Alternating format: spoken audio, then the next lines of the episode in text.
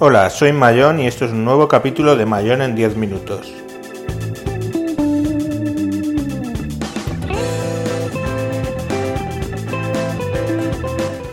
Hoy vamos a hablar del Surface 3 de Microsoft.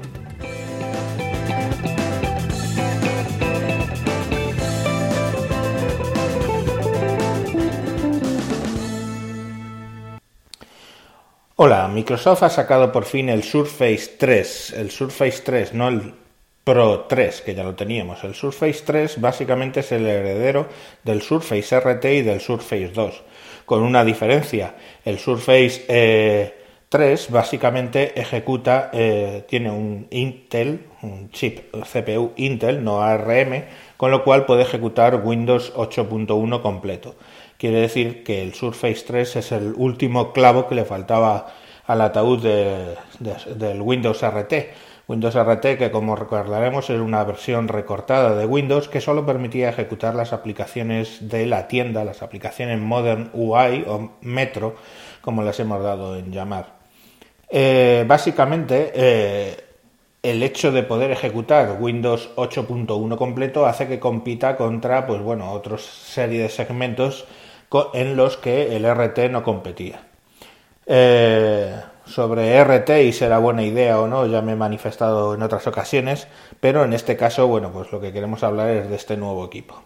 Surface RT, digo Surface RT, Surface 3, básicamente, si lo comparamos con el Surface Pro, pues son una serie de cuestiones que básicamente va limitando. Es un producto que trata de ser más eh, dirigido al mercado eh, doméstico en vez de al profesional. Vamos a ir viendo la diferencia. Para empezar, la pantalla del Surface Pro era 2160 x 1440 y este es 1920 x 1280. Estamos hablando de una pantalla que es más de resolución Full HD en el, en el normal, en el 3, con lo cual está bastante bien.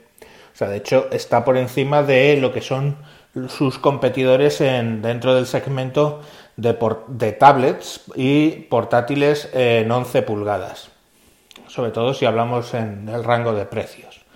Una cosa estupenda de este Surface 3 es que mantiene su eh, relación de pantalla de 3.2, que es más similar a lo que es un DIN 4 en, en proporciones, con lo cual es bastante más útil como tablet que toda esa serie de tablets entre las cuales yo tengo el Dell Venue Pro 11 donde la relación es 16-9.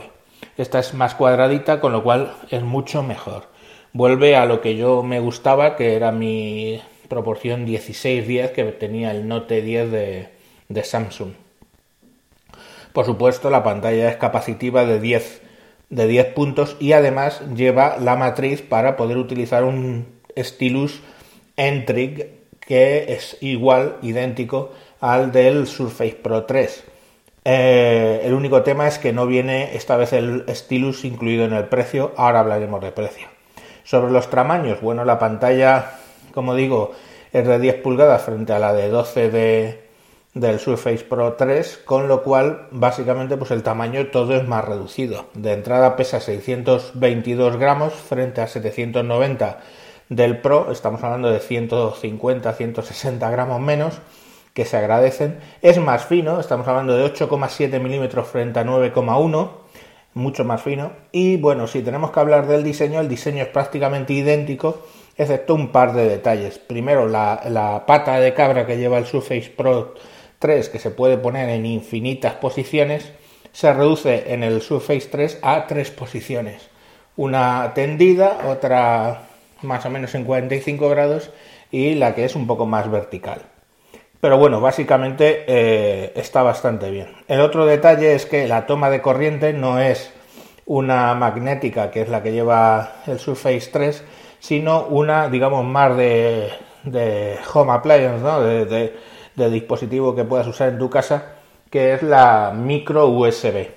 Entonces, en teoría, con un USB de, de 2 amperios ya lo podrías, lo podrías cargar.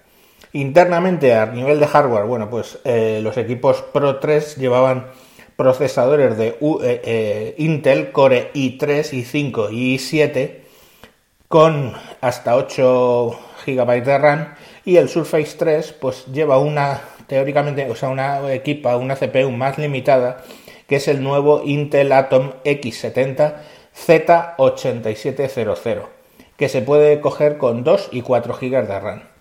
Eh, estos Intel Atom eh, X los han sacado en versión X, eh, X7, X5 y X3.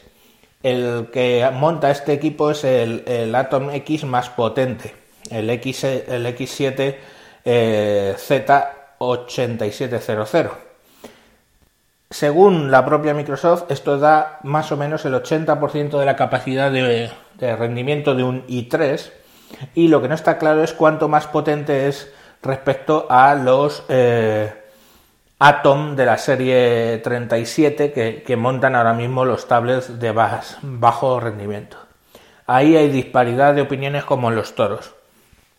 Tenemos el caso, por ejemplo, de los, eh, bueno, pues de los, eh, la gente que está diciendo que eso solo da un 10% más que el 3770 por ejemplo, que monta mi Dell Venue, un 10% de rendimiento más, eso sería poco, pero la realidad es que parece ser que en otros rendimientos, pues, o sea, en otros eh, benchmarks, da una diferencia un poco más significativa. Pero estaríamos hablando, bueno, pues de un poco mejor de los actuales Atom a la hora de rendimiento. Pero por supuesto no pensemos que vamos a estar ahí ejecutando aplicaciones eh, de juegos en 3D que son eh, muy pesadas. Otra diferencia es el tema del disco, el almacenamiento. El Surface 3 eh, solo ofrece la versión de 64 y de 128 GB versus eh, la versión del Pro que era entre 256 y 512. Tenía esas dos adicionales.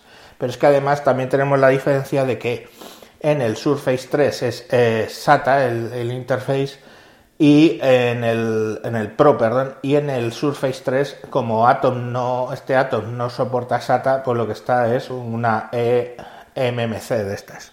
O sea, el rendimiento del disco sería inferior al SSD SATA que viene con, con el Pro. Pero para lo que es doméstico, pues probablemente eh, tendría más que de sobra. Otra diferenciación clave para el Surface 3, en este caso a favor del Surface 3, es que hay una opción para LTE, mientras que en el Pro 3 por de momento eso no, no, se, ha, no se ha ofrecido. Por lo demás lleva, aparte de ese micro, micro SD, o sea, perdón, micro USB para la carga, lleva un puerto USB 3, un mini DisplayPort y una slot de micro SD, o sea, una ranura de tarjetas micro SD. Básicamente eso sería. En cuanto al sistema operativo, pues bueno, ya pasamos del RT y iríamos a Windows 8.1, digamos la versión Home, ¿vale? Frente al 8.1 versión Pro del, del Pro 3. En definitiva, eh, ah bueno, otra cosa que ha mejorado en el, en el 3 frente al Pro 3, sí, de hecho gana, es que la cámara es de 8 megapíxeles. Eh, la trasera, 8 megapíxeles, que además permite eh, enfocar, cosa que eso va a mejorar porque si os recordáis, bueno, yo hice una review de, de la Pro 3, en la Pro 3 la cámara de atrás no permitía enfocar, con lo cual para escanear documentos, que es una cosa que yo lo uso mucho, pues era bastante problemática. Todo esto se ha solucionado y eh, la, la cámara va mucho mejor. Y en cuanto a batería, pues eh, habla de hasta 9 horas frente a las a cerca de 7 que da el Pro 3.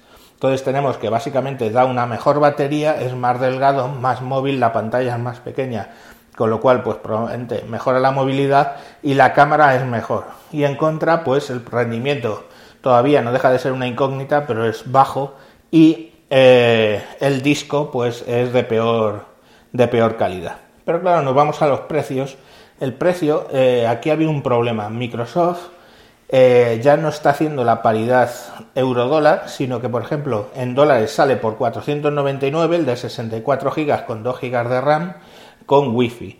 Y en España ese mismo equipo cuesta 599, o sea, 100 dólares, o sea, 100 euros más de lo que sería la paridad. Esto es un error que no entiendo de dónde viene. Aparte del teclado, hay que comprarlo aparte Y si en el Surface Pro 3 costaba 100, cuesta 129, aquí cuesta 149 el, el, teclado. Para el nuevo equipo el teclado es más caro, no se entiende. Más y me cuando además no incluye, como digo, el eh, Stylus, que nos va a suponer otros 50 euros adicionales, cuando en el Pro 3 sí incluye el Stylus. Eh, por último, las versiones que hay disponibles en España solo es la de 64 GB con 2 GB de RAM y la de 128 GB con 4 GB de RAM, mientras que en Estados Unidos, aparte de esas dos, tenemos esas mismas dos, pero con soporte 4G LTE. Aquí en la tienda de España aparentemente no aparece esa versión. ¿Para quién es este equipo? Bueno, pues este equipo para a 599 euros es para bastante poca gente me parece que es caro, aunque si miramos a competidores como puedan ser tablets eh, de este nivel, pues bueno, básicamente sí que eh, sería algún beneficio. Todo va a depender de qué diferencia de rendimiento sacamos a este Atom X7 frente a los Atoms ahora mismo ya existentes. Si el rendimiento es superior, pues bueno, esos 599 a lo mejor se justifican en parte, pero el producto es caro y en Europa mucho más caro incomprensiblemente. Pues bueno, siento haberme extendido un poco más en este capítulo, pero era lo que os tenía que, comentar. Un saludo y hasta próximos capítulos.